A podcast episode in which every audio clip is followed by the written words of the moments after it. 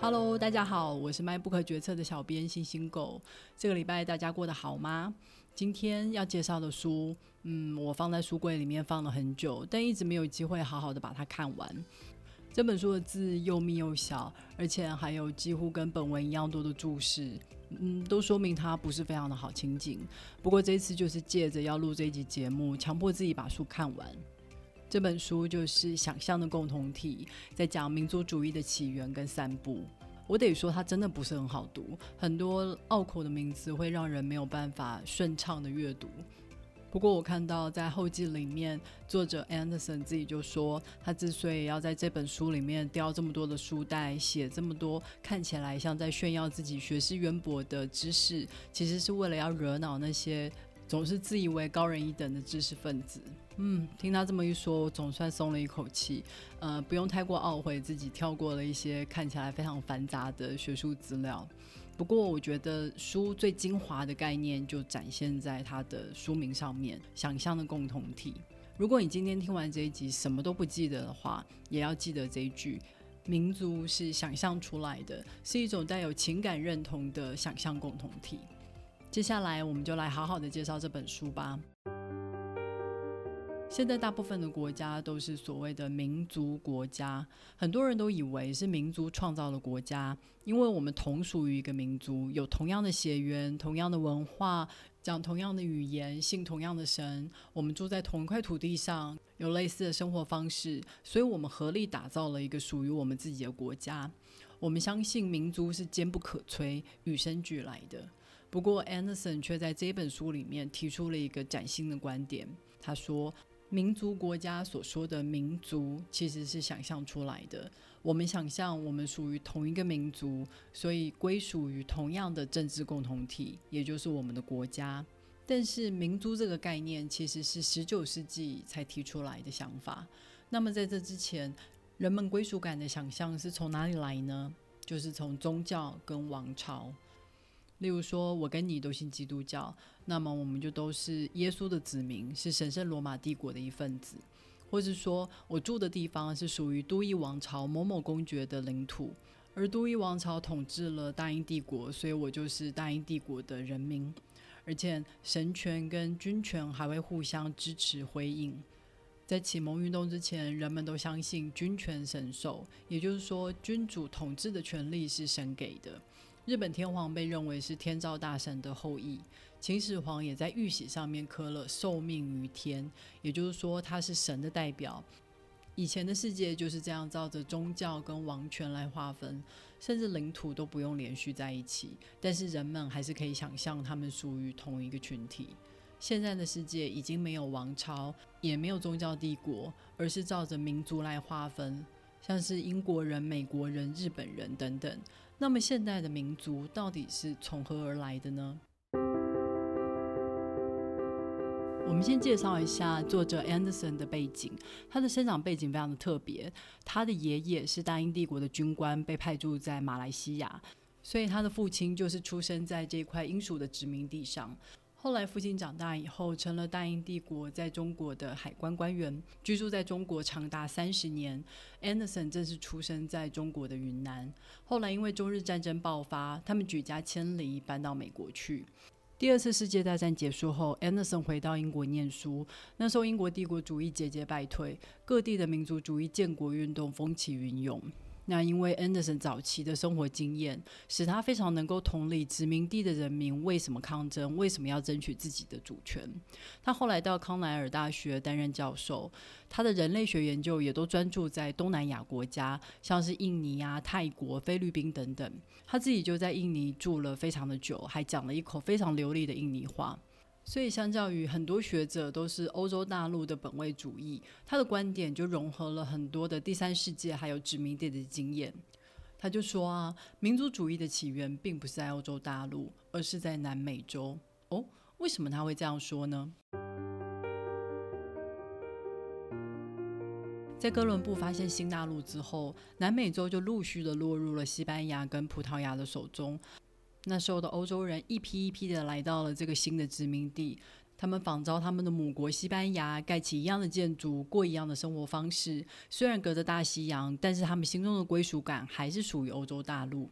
他们养育了下一代，结果就发现了一个非常残酷的现实：母国的人根本瞧不起来自这些殖民地的同胞，即使他们所受的教育、讲的语言、信仰的宗教，或是表现出来的生活礼节，都跟母国的人没有什么两样。但是他们永远没有机会回到母国，他们所能够达到的最高阶级就被限制在这一块殖民地上。这种被排斥在外、赤裸裸的挫折感，一而再、再而三的削弱了他们对欧洲大陆的认同感，转而开始建立他们对于自己出生还有成长的这块土地的连接。还有一件事情很重要，就是当时印刷技术的兴起，这件事情起了推波助澜的效果。因为印刷技术的普及，所以出现了报纸。报纸上虽然有少数的来自西班牙的新闻，但是那时候可不像现在有网络啊。西班牙的消息要传到南美洲来，早就过时了。所以占更多篇幅的是当地的商业活动，例如说哪时候船会入港。入港的时候，哪些商品会到货？价格是多少？还有，当然就是八卦啦。有哪个有钱人结婚了？他在哪个教堂举行？是由哪一个主教来主持婚礼？等等。人们无法想象那些发生在马德里的事情，但是可以想象发生在当地的活动。我没有办法认识这块土地上的所有人，但是我们关心同样的事情。透过报纸的传播，我可以跟一大群陌生人在同一块土地上经历昨天的台风、今天的嘉年华，或是一起期待新教堂的落成。这就是认同感的起源。于是，原本来自西班牙的人开始觉得，他跟这块土地上的印第安人、黑人同属于同一个族群。这个族群就叫做秘鲁人。这就是作者所认为的民族的起源。在大航海时代之后，欧洲大陆自己也掀起了翻天覆地的变化，因为人们发现，原来世界上有这么多、这么多不同的文化跟神明。像是中国、印度的文化，可比欧洲许多地方都还要古老；或是墨西哥的阿兹提克文明，还有秘鲁的印加文明，他们崇拜的是太阳神。所以原本认为唯一的宗教信仰，其实现在也不是那么牢不可破。那神的代表君主。也没有那么神圣不可侵犯了。再加上启蒙运动之后兴起的宗教改革，要求政教分离，君主原本使用的君权神授的统治基础就大大的受到挑战。所以君主需要找到新的理由来让他的人民臣服。之前讲到的印刷技术席卷了南美洲，当然它同样也席卷了欧洲大陆。当时原本的官方语言是拉丁文。但是认识拉丁文的人口就是有限啊，所以商人为了拓展商机，就把触手伸向了方言。他们开始制作方言的印刷品，像是莎士比亚的剧本就是英文所写的。当时的英文可不像现在是全世界流通的语言，在当时它就是一个方言而已。不同的方言各有不同的市场，为了创造更多的阅读人口。那时候的学者修订了方言，让方言标准化，还编纂了方言字典。这些措施都大大的提升了方言的地位，还有正统性。而且，因为识字人口爆炸性的成长，这些新的中产阶级成了不可忽视的政治力量。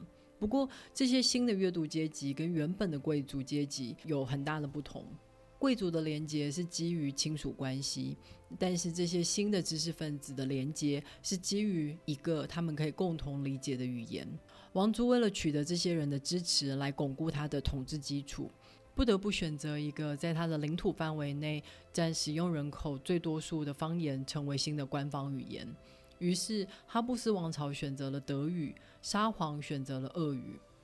不过，大家可以想象，当一个王朝推动了某个语言成为首要的官方语言时，对于原本就说那个语言的人，一定就比较有利。例如，像当时的国民党政府就规定，只有讲国语的人才能担任公职，而且作文也只能用中文书写。那么，受日本教育的台湾人就失去了舞台。当时也是一样的状况，奥匈帝国选择了德语。那么不是说德语的人就会受到歧视，激发他们想要建立自己的国家，讲自己的语言。这些王朝原本只是基于统治的方便性还有统一性，提升了某个方言的地位，却因此划分出不同的行政区域，激发了欧洲大陆的民族主义。另外一方面，非洲跟亚洲的民族主义兴起，则要归功于殖民政府。殖民政府为了方便管理殖民地。他们会在境内推行人口普查，还要做地图的绘制，并且设立学校，还有行政机关，甚至他们会把从各地搜刮而来的宝物放在博物馆里面供人欣赏。作者就以印尼为例，它原本是一个有上万岛屿的区域，这些岛屿上面有不同的部落，讲着上百种不同的语言，还有不同的信仰。这些部落原本各自为政，毫无关系，但是却因为同一个荷兰殖民政府给串联了起来。为了对抗这个殖民政府，所有的部落都团结了起来，于是一个新的印尼民族就诞生了。有趣的是，当这个民族诞生以后，他们就会把整个土地的历史跟这个民族绑在一起，宣称这个民族自古以来就在这个地方上立足生根。而且那些摆在博物馆里面的宝物，全部都是属于这个民族的文化。殊不知，在不久以前，它还不过就只是一个部落酋长的私人财产而已。而且，作者还观察到，在宗教信仰渐渐崩坏以后，人们开始把这种对于永恒还有生命意义的追寻，都转而寄托到民族身上。个人虽然渺小，转瞬即逝，但是民族会一直存在下去。个人这一生所做的事情，也会透过民族里面的其他人代代的流传下去，于是生命就有了意义。为了这一个崇高的使命，即使牺牲生命也在所不惜。这就是民族主义的力量。这也解释了为什么这么多人会愿意为了一个想象出来的民族去奋斗、去努力。作者 Anderson，他是一个爱尔兰裔的英国人。他看到了爱尔兰与英国长期血腥的内战，也看到了爱尔兰脱离了大英帝国，成为一个独立的主权国家。在他的观察里面，他觉得爱尔兰跟台湾的处境颇为的相似。爱尔兰也是一个与大英帝国隔海相望的岛屿。在十九世纪的时候。英国政府迫于压力，不得不给爱尔兰人投票权，结果爱尔兰就成了可以左右大英帝国政权的关键席次，造成他们的政局非常的不稳定。当时在英国国内就一直有比较开明的人士去提倡，英国不能再用高压的手段继续控制爱尔兰，这样下去，爱尔兰只会成为英国国内永无止境的祸患。比较好的做法是放手接受爱尔兰的独立。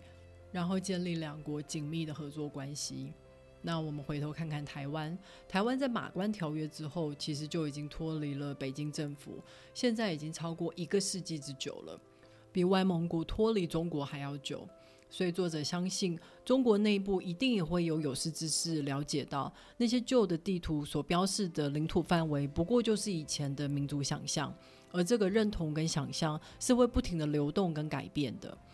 人的民族认同是经过选择而来，不是天生命定的。这是二零零三年的访问，正是中国渐渐改革开放的时期，难怪他会有如此乐观的评论。Anderson 已经在二零一五年过世，所以他可能没有想象到二零二零年的中国又从开放走回了高压统治。他们试图抹杀所有民族的可能性，不管是新疆、西藏或是蒙古。中国想把中华民族这个共同体强加到他管辖范围内的所有区域，甚至是不在他管辖范围内的台湾。但是，民族的意义它不在于血缘，也不在于讲一样的语言。今天你不可能把所有讲英语的人都视为同一个民族嘛？民族它是建构在同样的生活经验还有文化价值认同上面，它的力量很强大，因为它是源自于人类的想象力。而想象力可以无怨否解，但是如果是由上而下强加的想法，它是生不出力量来的。好了，这本经典的巨著《想象的共同体》就介绍到这里了。作者 Anderson 在这本书里面提出来，民族这个概念是人们想象出来的，它取代了衰败的宗教跟王朝，成为了人们新的想象的共同体。它虽然是想象的，但并不代表它是虚构的。我们的确跟一群人生活在一起，经历了同样的历史事件，关心同样的议题，因为同样的认同感，我们想象我们跟这一群人有某种关系，这就是建构民族的开始。台湾的民族认同曾经非常的混乱，不过我觉得在这十年来越来越清楚。我希望我们有一天能够一起建构出关于台湾的共同想象。如果你喜欢这本书的话，别忘了去 MyBook 决策的导购链接购买这本书，网址是 triple w 点 mybook 点 tw。也别忘了去 Apple Podcast、Spotify 跟 First Story 上面留下你的评论，五星推一下。那我们就下周再会喽，拜。